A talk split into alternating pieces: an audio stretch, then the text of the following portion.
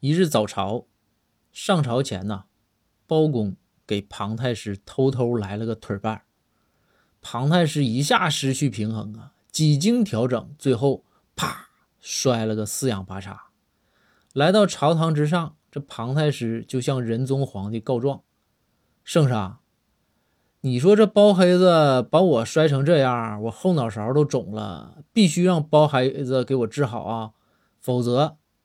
这让我怎么睡觉啊？仁宗皇帝也怒了，包拯，你说怎么整？包公回道：“圣上，臣一定负责到底。”包公转身对庞太师说道：“老庞，没啥大事儿，你有什么诉求啊？”庞太师说：“没啥大事儿，我也不为难你，我就问你啊。”我后脑勺摔肿了，我怎么睡觉？包公捻捻胡须说道：“怎么睡觉？